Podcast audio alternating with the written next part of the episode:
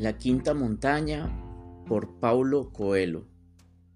La Quinta Montaña cuenta la historia del profeta Elías, un hombre que recibe de Dios la orden de abandonar Israel, en un mundo regido por supersticiones, conflictos religiosos y tradiciones profundamente arraigadas.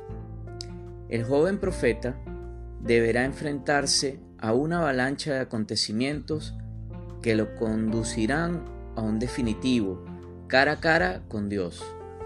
La historia del profeta Elías se convierte así en una valiosa lección de esperanza para el hombre contemporáneo y nos plantea hasta qué punto podemos determinar nuestro destino.